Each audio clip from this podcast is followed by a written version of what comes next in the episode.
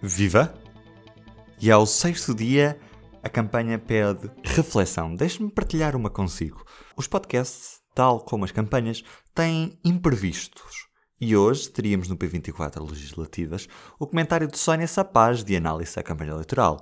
A realidade é que esse momento foi gravado e imagine-se, tal como Tancos pregou uma partida à campanha, também o cartão de memória me pregou uma partida, de tal forma que foi perdido o áudio da conversa que tive com a Sónia, e para somar a tudo isso, quem tem o público no ouvido também não vai poder ouvir hoje mais um episódio do Poder Público. E por esse facto eu peço desculpa. Ainda assim, cá estou, a nove dias das eleições. Neste episódio vamos à estrada, à boleia da Liliana Valente, e Filipe de Lima é comentador de ocasião. Sejam bem-vindos. Vamos rumar a norte, onde estamos, na Rua de Santa Catarina, no Porto, com a Liliana Valente e a caravana do PS. Estou? Alô, Liliana! Olá! Estás-me a ouvir? Estás-me a ouvir? Perfeitamente. Menos, estou aqui no meio da confusão, não sei se tu consegues-me ouvir. Perfeitamente. E olha, e fica giro com os tambores. Conta-me, como é que está a correr esta campanha para o PS? Ok, ehm, bom, é assim, eu estava a dizer que está a correr bem eh, ou que está a correr mal.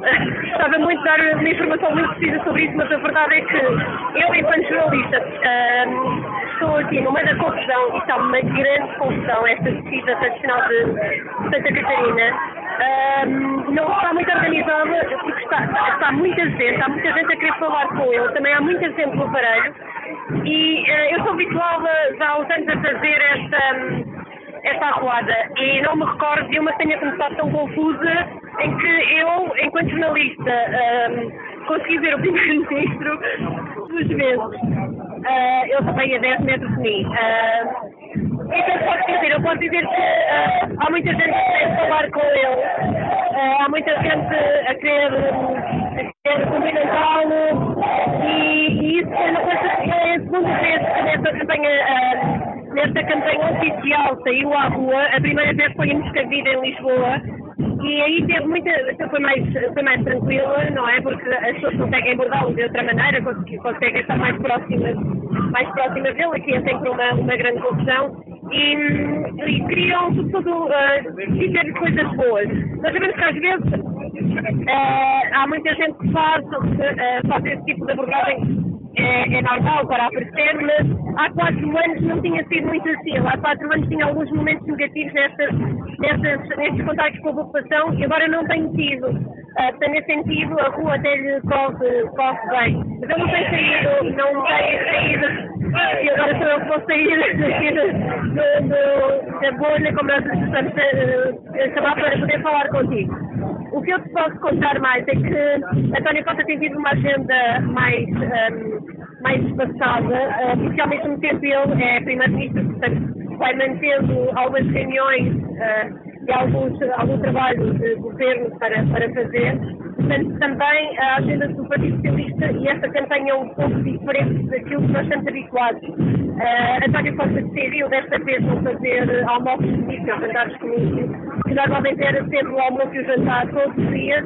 Agora temos, durante a campanha toda, dois almoços comício. Portanto, uh, houve uma alteração que se deve também muito ao facto de ele ser primeiro-ministro. Uh, houve, houve, houve muitas alterações.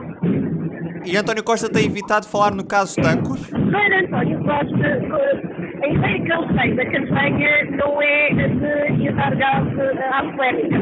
Foi, foi quando saiu, uh, quando as primeiras notícias, uh, só foi possível, só tinha o almoço e o início, uh, foi possível uh, colocar e quase fugida uh, o que é que ele achava que, que, que o caso poderia trazer à campanha e ele só respondeu é, que era uma precisa. Só no segundo dia, e uh, pouco tempo antes da questão é que, uh, a questão é que ele falou, uh, e nós também tivemos a oportunidade de lhe perguntar o que é que se passava e também de lhe perguntar uh, porque é que ele não teve falado sobre a República que estava na altura nas notícias. E ele uh, respondeu nessa altura. Depois, ontem, que ontem, peço desculpa, não estou a entrevista mas na quinta-feira, quando uh, Rui Rio faz uh, aquela declaração, António Costa estava visivelmente especulado para ele foi uma acusação grave que o Rio fez. Na verdade, duas acusações graves. Uma, uh, que António Costa saberia do caso, uh, da encenação, melhor dizendo, e um, pelo menos foi assim que, que, que, eles leram. E a segunda, a, a segunda discussão era que teria sido sem essa vontade, este, esta, esta situação mediática para pôr o Presidente da República no foco e não o Governo. Duas acusações que para o PS foram inaceitáveis e António Costa faz aquela declaração sem direito a perguntas, se não tivesse a oportunidade para fazer perguntas, uh, para focar de imediato com o assunto e não quer voltar a falar disso. Uh, não quer dizer que nós hoje vamos perguntar, obviamente iremos perguntar, mas uh, para ele, ele não, não quer falar mais, o que ele quer falar é é, das propostas do PS, do país positivo, dos números que correm bem, da mensagem do futuro e quer, quer votar, porque se não responder, o Rio vai responder cima e o assunto acaba. Portanto, a intenção é mesmo não falar mais, uh, dizer que já disse tudo o que tinha a dizer sobre, sobre o assunto. Obrigado, Liliana. Eu estou bem, beijinho, tchau. E assim se vê como é difícil o trabalho de um repórter em campanha, rodeado de bombos e pessoas a gritar repetidamente o nome de um partido. Nada fácil estas condições de trabalho. E hoje o nosso comentador da ocasião é o presidente da Associação Nacional de Diretores de Agrupamentos e Escolas Públicas, Filinto Lima. Nós achamos que os profissionais da educação eh, manifestam um grande desencanto com aquele tratamento que está sendo elegido a esta área no âmbito da campanha eleitoral. Eh, julgamos que alguns candidatos tratam a educação sem medidas palpáveis e sem qualquer compromisso. Eh, às vezes até parece que qualquer um de nós fazia o programa da educação dos partidos, de que eles falam de uma forma muito medrosa. Eh, também pensamos que a agenda de certos partidos na campanha eleitoral parece oculta em relação à educação, pois existem ideias concretas, subjando generalidades e abstrações. O que nós gostaríamos, de facto, de saber eram as medidas que defendem eh, os candidatos e quais as medidas que adotariam, no caso de serem eleitos, em relação a problemas concretos que merecem a atenção geral da educação dos professores. Por exemplo, a escassez de assistentes operacionais, o rejuvenescimento do corpo docente, o modelo de acesso ao ensino superior, as condições físicas das escolas e a manutenção dos edifícios, o regresso de professores em condição de saúde frágil ou incapacitante, a tão propalada autonomia das escolas, as condições de trabalho dos professores, os orçamentos das escolas, uh, uh, o parque informático e a rede Wi-Fi, a escassez de investimento, etc, etc, etc. Eu só espero que na segunda semana de campanha, na próxima semana, uh, os nossos candidatos respeitem mais a sua educação e apresentem propostas de ação execuíveis, respondendo aos anseios dos professores, dos alunos, dos pais, do, dos encargos de educação e dos funcionários.